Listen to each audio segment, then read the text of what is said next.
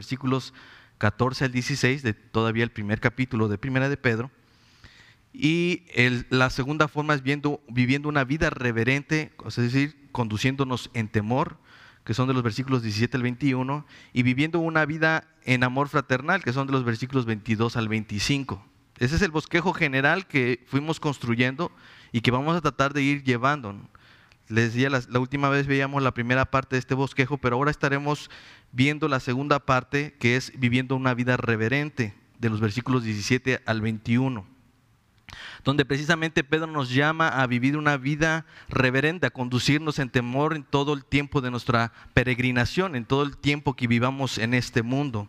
Y el texto que vamos a usar es allí, en los versículos 17 al 21, el cual voy a leer. Dice la palabra de Dios, y si invocan por Padre aquel que sin acepción de personas juzga según la obra de cada uno, conduzcanse en temor todo el tiempo de su peregrinación, sabiendo que fueron rescatados de su vana manera de vivir, la cual recibieron de sus padres, no con cosas corruptibles como oro o plata, sino con la sangre preciosa de Cristo, como de un cordero sin mancha y sin contaminación, ya destinado desde antes de la fundación del mundo, pero manifestado en los postreros tiempos por amor de Dios, por, por amor de ustedes, y mediante el cual creen en Dios quien le resucitó de los muertos y ha dado gloria para que su fe y esperanza sean en Dios.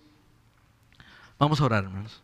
Padre bendito, gracias te doy por tu palabra, gracias te doy por la forma en que tú nos eh, conduces en esta vida, por la forma en que tú nos llamas a la santidad, por la manera en que tú haces un rescate particular y precioso sobre nuestras vidas y nos ayudas a mirar la luz cuando estábamos en tinieblas y nos ayudas a poder mostrar una vida de luz, una vida de esperanza y poner esa esperanza en acción. Gracias te damos porque antes nuestra vida era una vida vana, pero ahora nos has hecho brillar para ti, nos has hecho vivir para tu gloria y nos has comprado para un gozo eterno, una esperanza viva que está reservada en los cielos. Gracias te doy, Padre bendito, porque tú nos escogiste ante la fundación del mundo y enviaste a morir a tu Hijo para que Él pudiera rescatarnos, para que Él pudiera levantarnos de la sombra, de las tinieblas, de la esclavitud, en el pecado que nosotros vivíamos, Señor. Gracias te doy por la obra de tu Espíritu Santo y la forma en que tu palabra nos conduce a la verdad y nos aleja de la ignorancia en la que estábamos viviendo, Señor. Gracias te doy por la familia en la fe que nos has dado, porque a ella, a esa iglesia a la que tú has rescatado, Señor, es a la que servimos cada día, cada domingo, Señor, aún entre semana. Bendice toda tu obra, Señor, de principio a fin, de la manera que nos has rescatado para salvación, Señor. Haznos mirar tu mano poderosa, conduciéndonos hasta el final de los tiempos, cuando tú vuelvas, cuando tú dijiste, Señor, y prometiste que volverías por tu iglesia. Ayúdanos, Padre, a poder conducirnos en este estudio el día de hoy, a fin de que todos mis hermanos, todos los que escuchan este mensaje puedan ser alimentados, así como lo he sido yo en esta semana. Gracias te doy por tu palabra bendita, la cual nos hace menos ignorantes y más santos que ayer.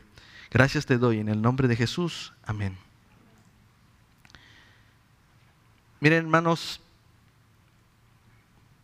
cuando pensaba mucho en este, en este mensaje y estudiaba en ello, me hizo recordar ciertos acontecimientos que han sucedido a los, al menos de los que yo he sido testigo, Quizás no estuve allí presencialmente, pero sí fueron acontecimientos que marcaron mi vida y yo sé que pasaron, al menos en, el tiempo que yo estuve vivo.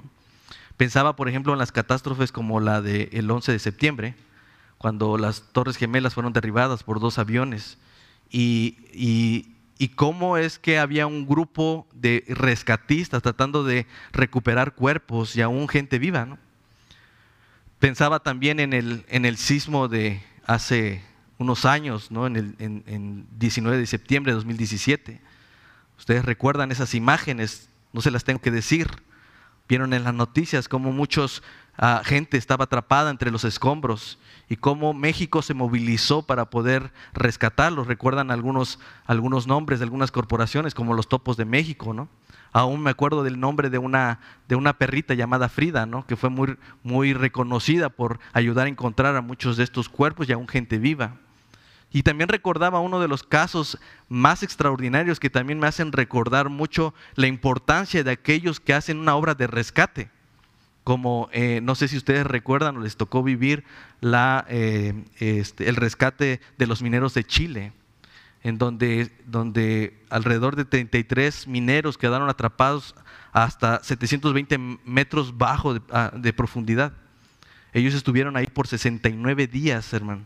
69 días. Yo no sé si ustedes se lo pueden imaginar, pero eh, de repente la mina de San, José, ubicada en Copiapao, en Chile, se derrumbó y ahí quedaron atrapados los 33 mineros. Y todo indicaba que ahí iban a quedar, ahí iban a morir y, y no había forma aún de recuperar sus cuerpos, no, lo, no veían la forma de hacerlo. Desde el momento que ocurrió esto hasta el día que empezaron el rescate, es decir, 69 días después que inició el rescate, eh, ellos estaban alimentándose tomando dos cucharadas de atún cada 48 horas, este, un vaso de leche pequeño y, este, y un tarro de, de, duraznos en conserva. Eso los mantuvo para que no murieran de hambre por 69 días. Imagínense, hermanos, lo que significa estar atrapado allí. A lo mejor ellos tenían ya conciencia, sabían estar allí, pero no, no, no, no, no, no creo, hermanos, que se imaginen estar ahí 69 días. Eso no es posible. Ellos estuvieron ahí por, por, esos 69 días hasta que un, un, hombre llamado Rodrigo Rebeco, que fue el inventor de la cápsula El Fénix, que tiene, eh, le fue llamado el Fénix precisamente porque básicamente volvieron a nacer estas personas. ¿sí?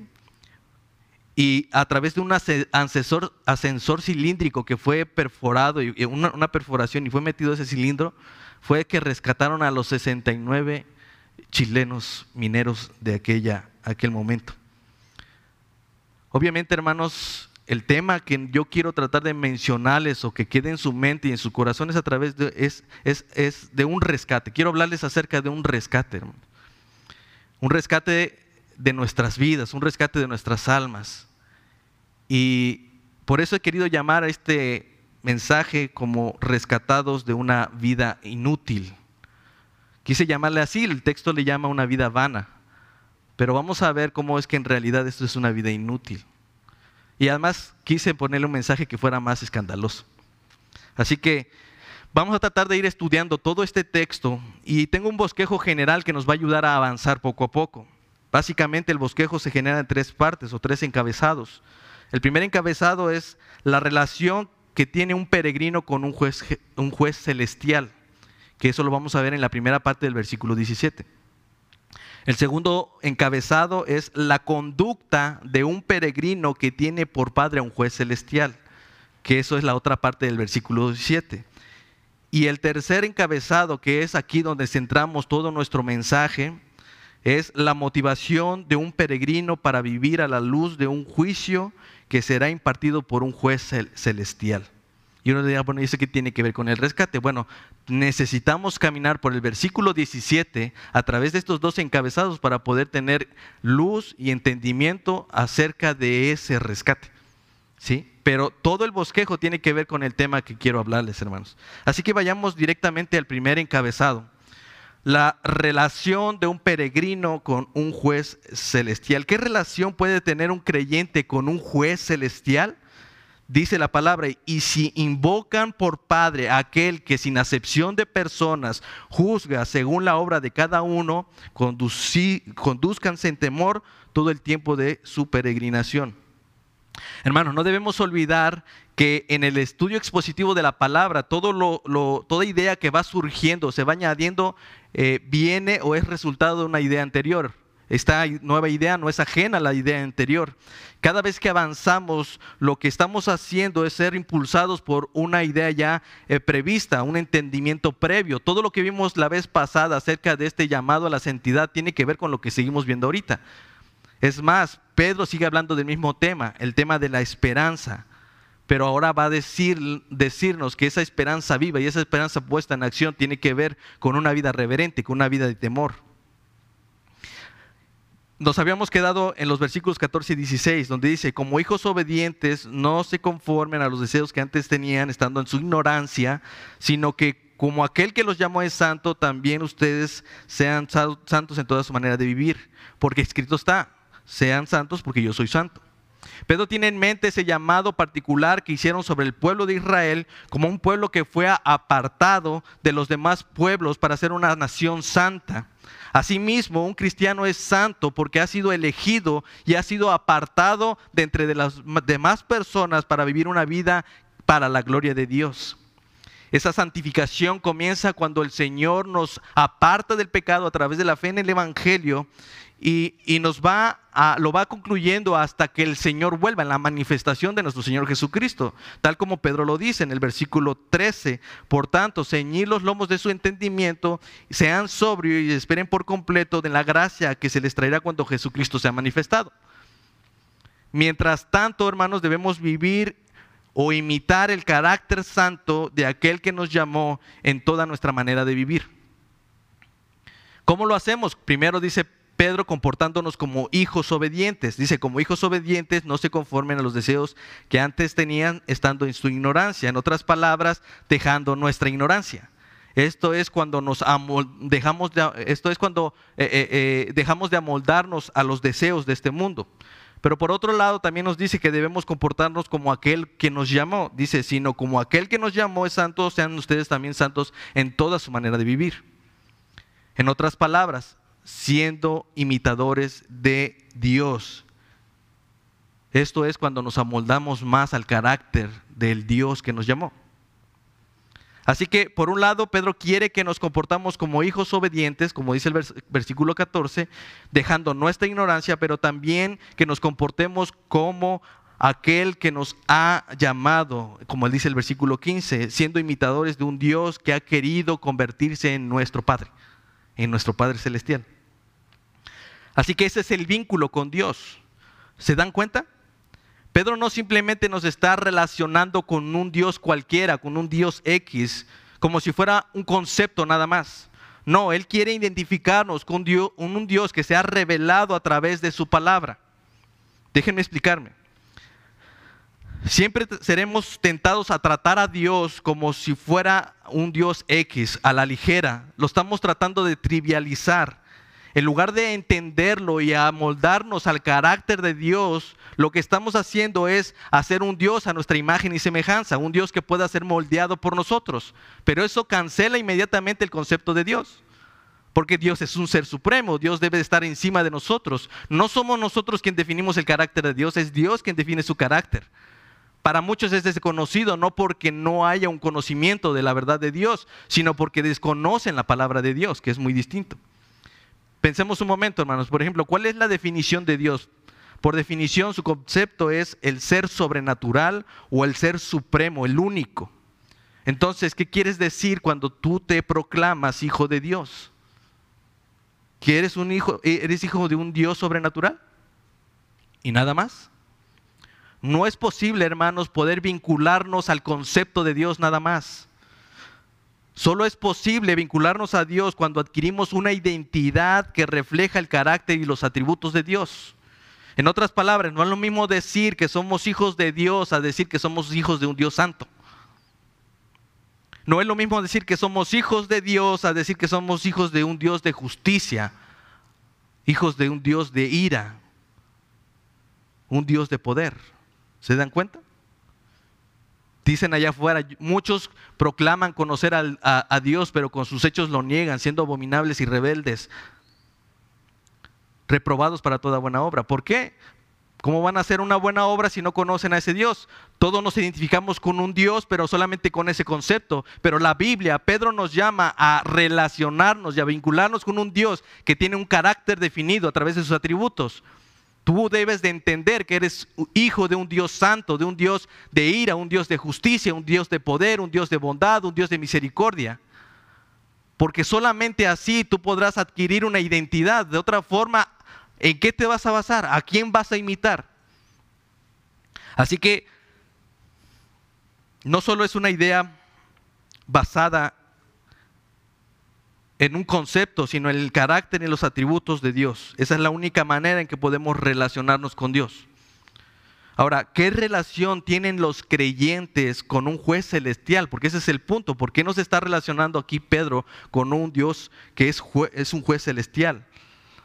La misma, la misma que tenemos con el Dios Santo, lo que ya explicó Pedro acerca de su santidad.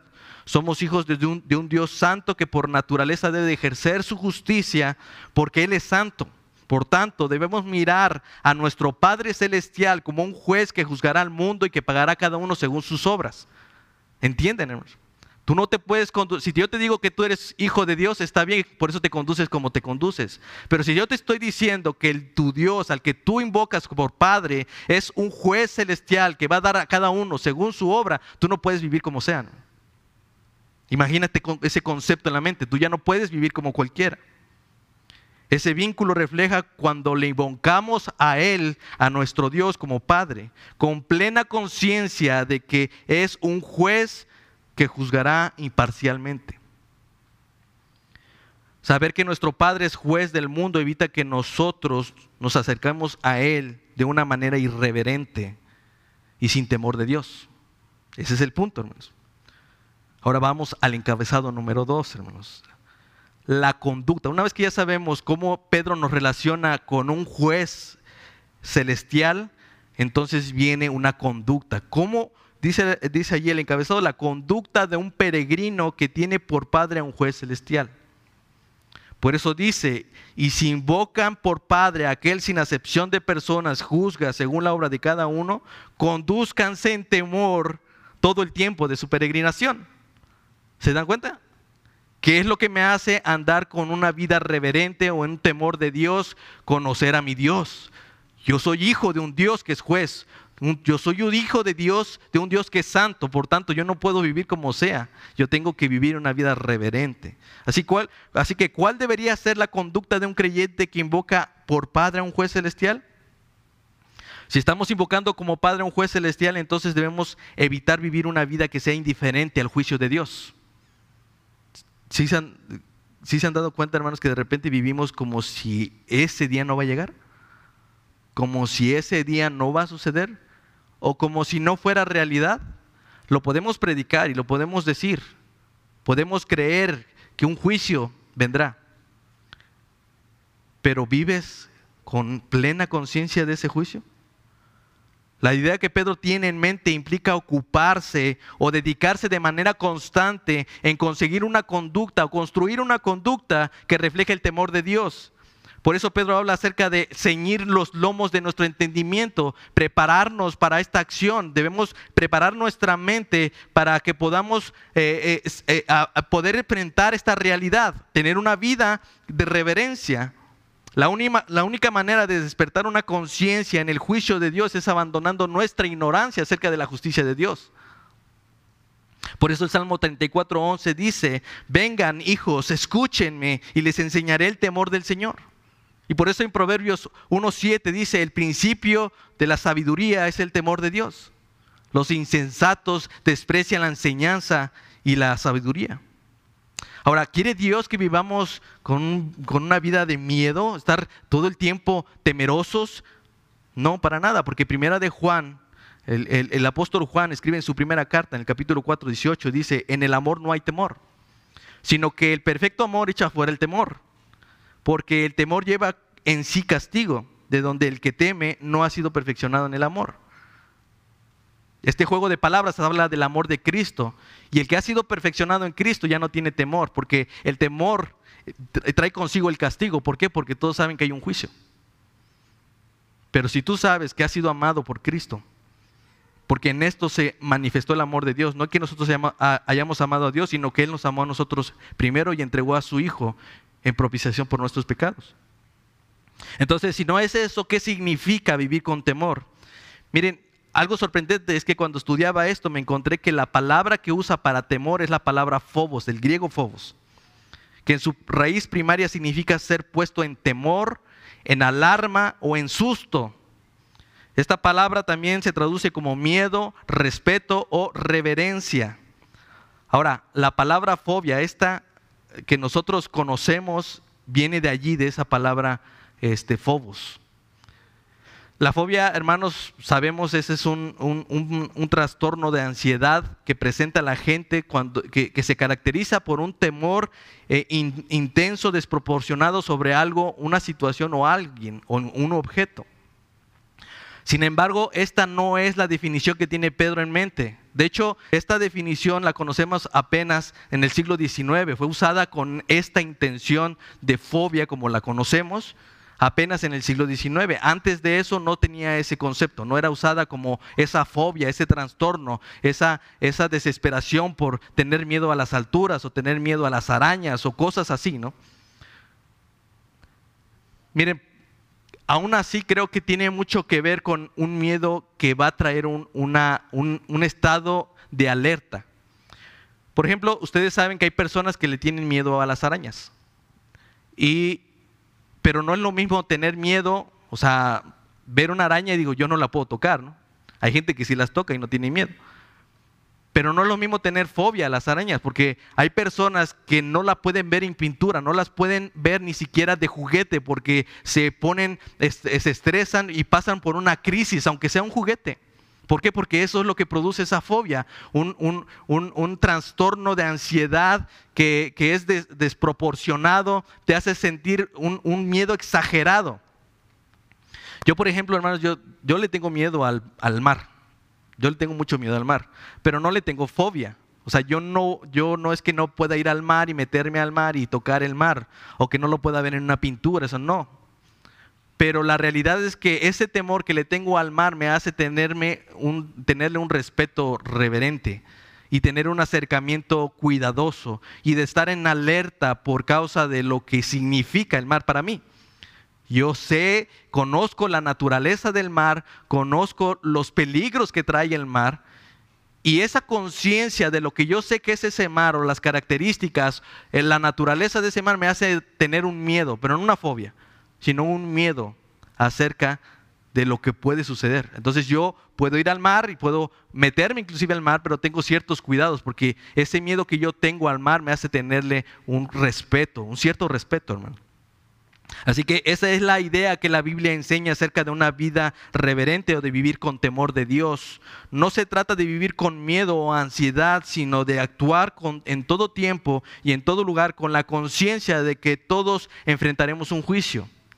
No es para que andes con fobia corriendo por las calles, el mundo se va a acabar, eh, viene el juicio. No, hermano, es para que tú vivas una vida reverente. Simple y sencillamente, no vas a tener fobia a esa realidad, pero sí vas a tener un temor que te va a, a, ayudar a vivir en un estado de alerta, en un estado de cuidado de tu alma y de tu vida, porque sabes y estás consciente que eso es una realidad vamos a enfrentar un juicio. Hebreos 9:27 dice, está establecido para los hombres que mueran una sola vez y después de esto el juicio. Ahora ese temor no solo debe enfocarse en la realidad de un juicio, sino en aquel que impartirá ese juicio. Así que nuestro temor no está en ese escenario del juicio, sino en el hecho de enfrentar a un juez que ha observado nuestras vidas. No de embalde, Pedro demanda que todo aquel que invoca por Padre a Dios se conduzca con temor todo el tiempo que vive, pues todo ese tiempo, hermanos, estamos siendo observados por Dios. Se les había olvidado, ¿verdad? A veces nos pasa el síndrome de, el gran hermano, el Big Brother. ¿Qué es lo que pasaba una vez que entraron esos grupos de personas a, ese, a ese lugar? donde todos estaban conscientes de que había cámaras y micrófonos, ¿sí? Pero solo fue cuestión de los primeros días que tuvieron cierto cuidado, después de ciertos días ellos ya no tenían cuidado de, las cámaras, es más, ya actuaban de manera irreverente, ya no les importaba, de manera desfachatez, así actuaban, porque ya no les importaba tener esa cámara. A veces los cristianos actuamos de esa manera. Y no le estoy diciendo que solamente ustedes, también me incluyo yo también.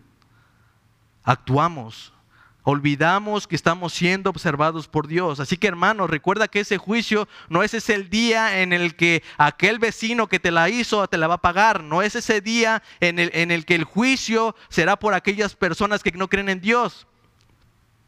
Debes de recordar que ese juicio representa estar delante de un juez justo que te ha estado observando todos los días de tu vida, desde que naciste hasta que moriste.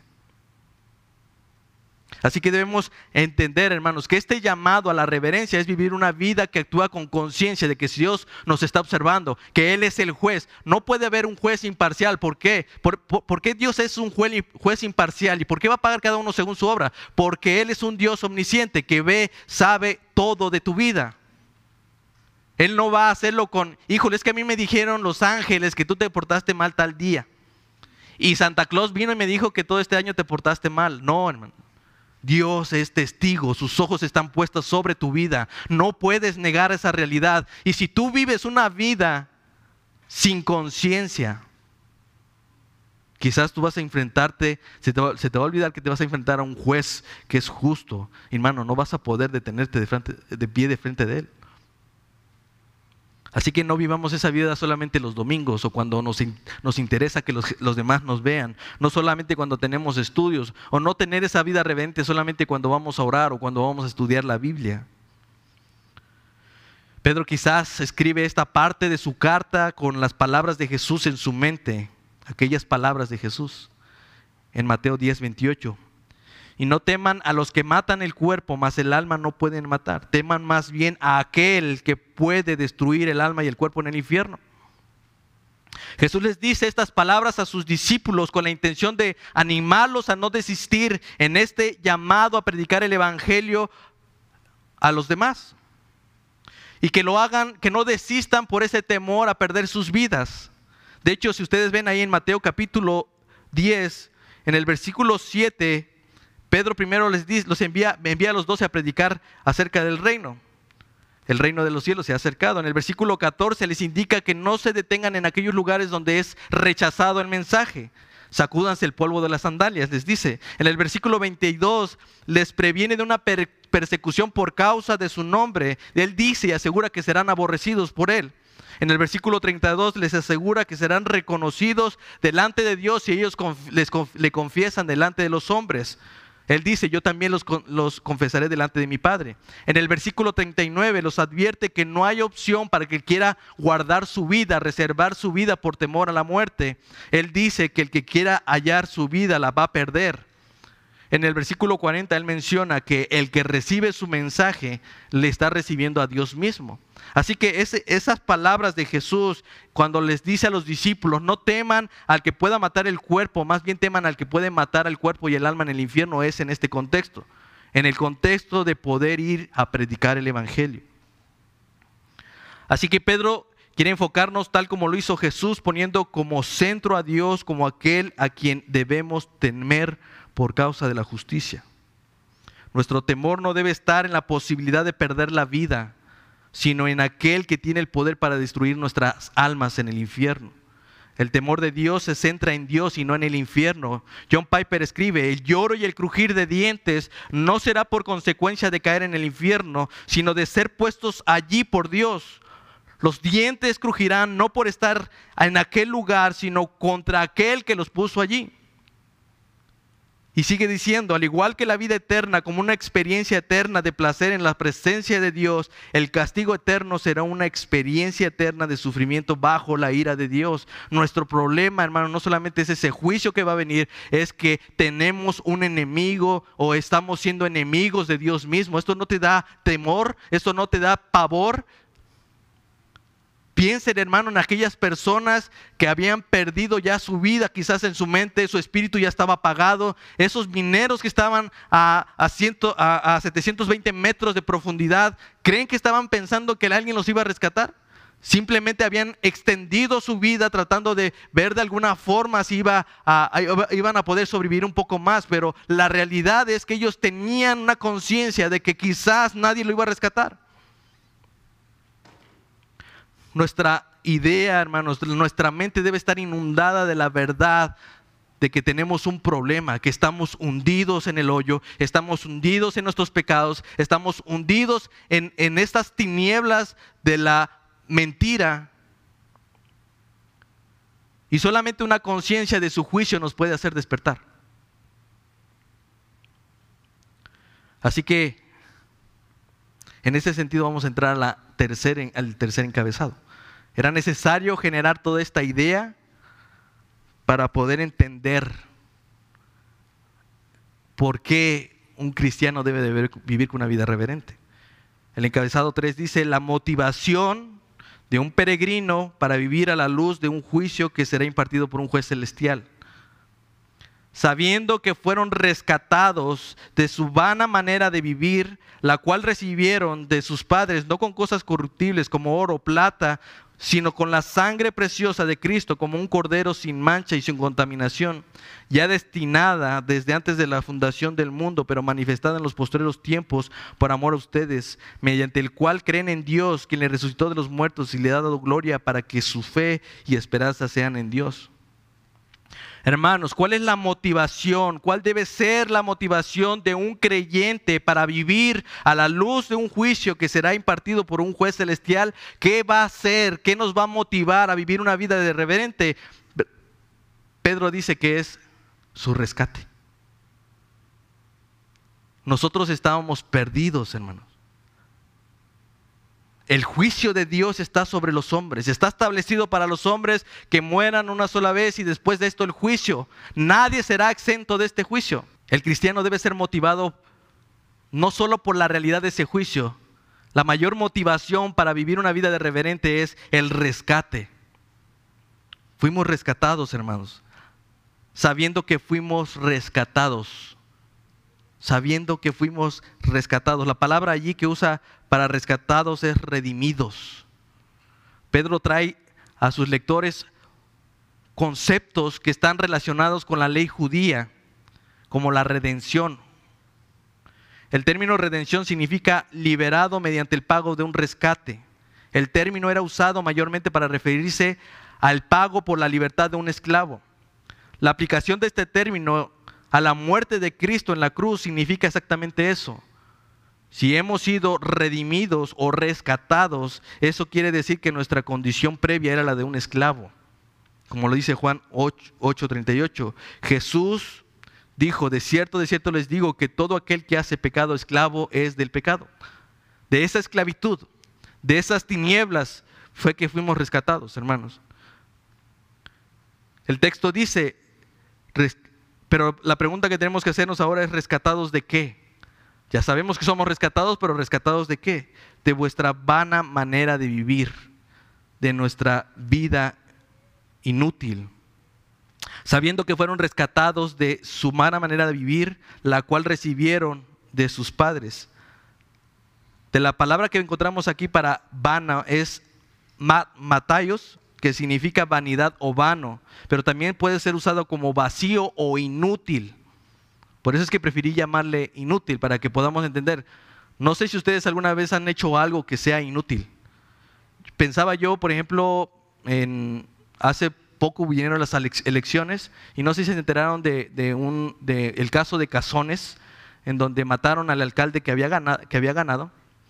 Este, al alcalde electo lo mataron y pues obviamente el que sube inmediatamente es su suplente, no sé si era el suplente o el síndico único. Este, pero resultó que tiempo después esta persona lo, lo, detuvieron por presunto el delito de la, del homicidio del, del presidente electo. ¿Qué estaba pensando? ¿Se dan cuenta cuando, cuando dices, yo estoy, cuando yo tengo una vida vana, yo estoy dispuesto a hacer todo lo que sea para conseguir lo que quiero? todo lo que sea. Pero te das cuenta que es una vida vana porque no tiene utilidad, porque no te sirvió de nada. ¿De qué le sirvió haber mandado a matar al presidente? Está en la cárcel. ¿Se dan cuenta cuando todo lo que hacemos es inútil? Esa es la idea que Pedro quiere decirnos. Cuando tenemos una vida que es inútil porque no tiene el sentido de vivir con una vida reverente, una vida con temor de Dios. El tener una vida de temor de Dios nos hace vivir una vida santa. Así que Pedro dice que en el tiempo de vida en el que fuimos rescatados era una vida inútil. Y de acuerdo con el contexto, esa vida inútil se, debe a la ignorancia y una vida sin temor de Dios.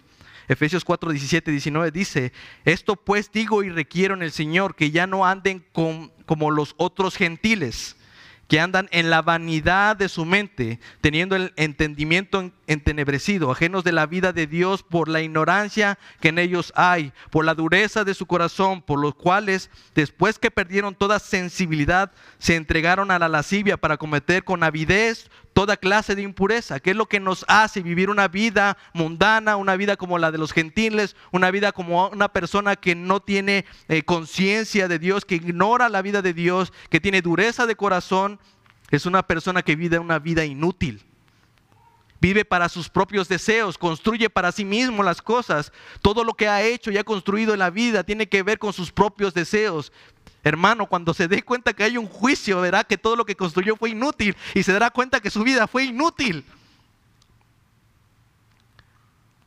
Pedro quiere decirnos eso, hermanos, aletarnos. No es, no es poner miedo en nuestros corazones, es tener un temor reverente, una vida reverente, para que estemos conscientes, vivamos una vida que refleja ah, que somos hijos de ese Dios que es santo. Esa vida reverente, ese temor hacia Dios nos va a ayudar a vivir esa vida santa. Si olvidamos, si seguimos en nuestra ignorancia y dejamos que entenebrecer nuestro entendimiento y, y, dejamos de estudiar en la escritura, no habrá posibilidad de que vivamos conscientemente de ese juicio. Al contrario, pasarán los días, podremos venir los domingos, podremos seguir nuestra vida como cualquier otro en este mundo, pero llegará el día en el que el juicio será impartido por Dios, por ese juez justo, al que según tú llamabas Padre. Esa vida inútil no es otra cosa que aquella vida de ignorancia en la que vivíamos. Pedro también le llama una vida sin temor de Dios. Pero si continuamos viviendo de acuerdo a las pasiones del pasado, entonces no tenemos razones para recibir una herencia en el futuro. Estamos más que satisfechos con la herencia que nos dejaron nuestros padres. Si tú estás empeñado en vivir esa vida, hermano, ¿por qué crees que vas a recibir una herencia que está reservada en los cielos? Dice 1 Corintios 6, 9, 11. ¿No saben que los injustos no heredarán el reino de Dios? No yerren los fornicarios, ni los idólatras, ni los adúlteros, ni los afeminados, ni los que se echan con varones, ni los ladrones, ni los avaros, ni los borrachos, ni los maldicientes, ni los estafadores heredarán el reino de Dios. Y estos eran algunos de ustedes, mas ya han sido lavados, ya han sido rescatados, ya han sido santificados, ya han sido justificados en el nombre del Señor Jesucristo y por el Espíritu de nuestro Dios. Ya hemos sido rescatados de esa vida inútil, hermanos, pero la pregunta es, ¿rescatados con qué? La escritura dice, con la sangre preciosa de Cristo. Dice, sabiendo que fuiste rescatados de su vana manera de vivir, la cual recibieron de sus padres, no con cosas corruptibles como oro o plata, sino con la sangre preciosa de Cristo Pedro quiere recordarnos que a diferencia de lo que hemos heredado de nuestros padres en este mundo, la herencia que nuestro Padre Celestial nos ha asegurado en los cielos es eterna. Pedro nos explica en el versículo 18 que aquella herencia de la que hablaba en el versículo 4, recuerdan que decía que es incorruptible, incontaminada, inmarcesible, es eterna gracias a que no fue adquirida con cosas corruptibles como el oro y la plata, sino con la sangre preciosa de nuestro Señor Jesucristo. Hermanos, esto implica otra cosa importante. El hombre no puede dar a Dios rescate por su hermano o ni siquiera por sí mismo. Porque la redención del alma es tan grande y, de gran precio que no se puede lograr jamás. Así que debemos abandonar toda idea de que nosotros mismos podemos comprar nuestra salvación. Miren lo que dice Salmos 49, 6 al 8. Los que confían en sus bienes y en la muchedumbre de sus riquezas se jactan ninguno de ellos podrá de manera alguna redimir al hermano ni dar a Dios, a Dios su rescate, porque la redención de su vida es de gran precio y no se logrará jamás no hay manera de que una persona pueda comprar su rescate por sí mismo, que pueda hacer una obra, que pueda hacer un rescate para sí mismo. El único, la única forma y la única manera con la que el Señor nos ha rescatado es por medio de la sangre preciosa de nuestro Señor Jesucristo, la cual tiene un valor incalculable, un valor que no podemos concientizar, un valor que no, no podemos llenar ni en nuestra mente ni nuestro corazón. Pero Pedro nos está llamando a recordar que ese rescate nos debe de hacer ya, eh, vivir una una vida en santidad, una vida eh, de justicia, reflejando que somos hijos de un Dios santo, viviendo una vida reverente, una vida de temor. Jesús pagó el precio de nuestra liberación del pecado y sus consecuencias. Su muerte fue ofrecida a cambio de nuestra vida. Es a través de su sangre que nosotros somos rescatados. Somos rescatados por la sangre de Cristo, pero aunque sea lógico, rescatado por quién. Y quiero hacer el énfasis aquí porque en el texto Pedro quiere decirlo. ¿Rescatados por quién? Pedro dice, por un cordero sin mancha y sin contaminación. Sabiendo que fueron rescatados de su vana manera de vivir, la cual recibieron de sus padres, no con cosas corruptibles como el oro o la plata, sino con la sangre preciosa de Cristo, como un cordero sin mancha y contaminación. Otro elemento que Pedro está llamando aquí a colación es la Pascua. Él está llamando a, Jesús como el Cordero. La Pascua significaba pasar de alto y esto era una celebración anual que los judíos eh, recordaban de cómo eh, aquel día en que fueron liberados de la esclavitud de Egipto y cómo los salvó del ángel de la muerte que venía sobre ellos cuando pintaron con la sangre del cordero los dinteles de su casa. Y de esa manera el ángel de la muerte pasó por alto. Eso significa la Pascua. Pedro dice que eh, Jesús es nuestro cordero sin mancha y sin defecto. Es el Cordero de Dios que quita el pecado del mundo por cuya sangre hemos sido rescatados de una vida absurda, de una vida inútil pero también por cuya sangre hemos sido liberados de la justa ira de Dios. Tal como las casas fueron pintadas y marcadas por la sangre del Cordero, así también nosotros hemos sido marcados por la sangre de Cristo, nuestro Cordero Pascual. Así que Pedro nos anima a confiar en el sacrificio de Dios, a vivir una vida santa, una vida reverente.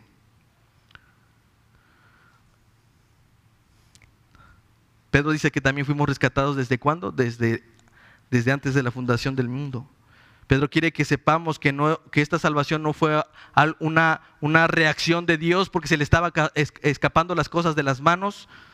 No, el mismo día que Él nos, nos escogió, ya lo decía en los primeros versículos Pedro, Él nos escogió desde antes de la fundación del mundo. Él también dice que cuando Él nos escogió a nosotros ya estaba disponiendo la forma en que nos iba a rescatar ya estaba disponiendo de Cristo. El Padre no solo nos escogió a los que iba a salvar, también escogió el medio por el cual nos iba a salvar desde antes de la fundación del mundo. ¿Se dan cuenta de ese rescate, hermano? Los que fueron rescatados aquellos días, tanto en las Torres Gemelas, en el sismo o aquellos mineros de Chile, hermano, fueron consecuencia de una catástrofe. Ellos actuaron en consecuencia de la catástrofe, pero Dios dice que para Él nada se le, salió de las manos. Él planeó escogió y planeó la forma en que íbamos a ser rescatados. Y fuimos rescatados, dice también por amor a nosotros. ¿Rescatados por qué? Por amor a nosotros. Y al final dice, ¿rescatados para qué? Para creer en Dios para que nuestra fe y esperanza sean en Dios. Dice, sabiendo que fuiste rescatados de, vuestra vana manera de vivir, la cual recibieron de sus padres, no con cosas corruptibles como oro o plata, sino con la sangre preciosa de Cristo, como un cordero sin mancha y sin contaminación, ya destinado desde antes de la fundación del mundo, pero manifestado en los postreros tiempos por amor a ustedes, y mediante el cual crees en Dios, que le resucitó de los muertos y ha dado gloria para que vuestra fe y esperanza sean en Dios. ¿Se dan cuenta cómo terminó hablando de la esperanza? Pedro no ha dejado de hablar de la esperanza. Pero Él dice que no podemos disfrutar de esta vida, hermanos, si no tenemos temor de Dios. A menos que vivamos con un correcto temor de Dios. Dice Romanos 8:13, porque si viven conforme a la carne morirán, mas si por el Espíritu hacen morir las obras de la carne vivirán. Porque todos los que son guiados por el Espíritu de Dios, estos son hijos de Dios pues no han recibido el espíritu de, esclavitud para estar otra vez en temor, sino que han recibido el espíritu de adopción por el cual claman, Abba, Padre. El espíritu mismo da testimonio a nuestro espíritu de que somos hijos de Dios. ¿Se dan cuenta, hermanos? Ya no tenemos por qué vivir así. Hermanos, imaginen ese escenario. Imaginen ser uno de esos mineros de Chile o imaginen estar bajo los escombros. Mira, una de las cosas que más me, provocaba, un, me enchinaba la piel, es que en el sismo, cuando, cuando levantaban la mano, el puño, en señal de guardar silencio, todo el mundo guardaba silencio. Porque lo que iban a hacer es tratar de escuchar el clamor, el grito desesperado de alguien que estaba enterrado entre, los, entre las piedras. ¿Se imaginan, hermanos, vivir esa vida? O sea, pasar por ese escenario. ¿Se lo imaginan? Quiero decirles, hermanos, que el Evangelio es el rescate misericordioso ante el clamor de una alma que está consciente del juicio de Dios. La única razón por la cual, hermanos, nosotros estamos aquí predicando, venimos cada domingo a escuchar el mensaje, hermanos, es para que un día ustedes o cada uno de nosotros, los que están escuchando, podamos ser despiertos a conciencia de un juicio, para que de nuestra alma, como si estuviéramos hundidos en algo tan profundo como los mineros, podamos gritar fuertemente y clamar por misericordia, hermanos. Solamente un alma consciente del juicio de Dios va a clamar por la misericordia de Dios. Hermanos, la forma o la razón por la cual Pedro de nosotros debemos vivir una vida reverente, no solo porque seremos expuestos a un juicio, sino porque Dios nos ha rescatado de ese juicio. Ya no debemos vivir en temor. Ahora solamente podemos decir, Abba Padre papito. Así que, amados, puesto que tenemos tales promesas, limpiémonos de toda contaminación de carne y de espíritu, perfeccionando la santidad en temor de Dios. Amén. Vamos a orar.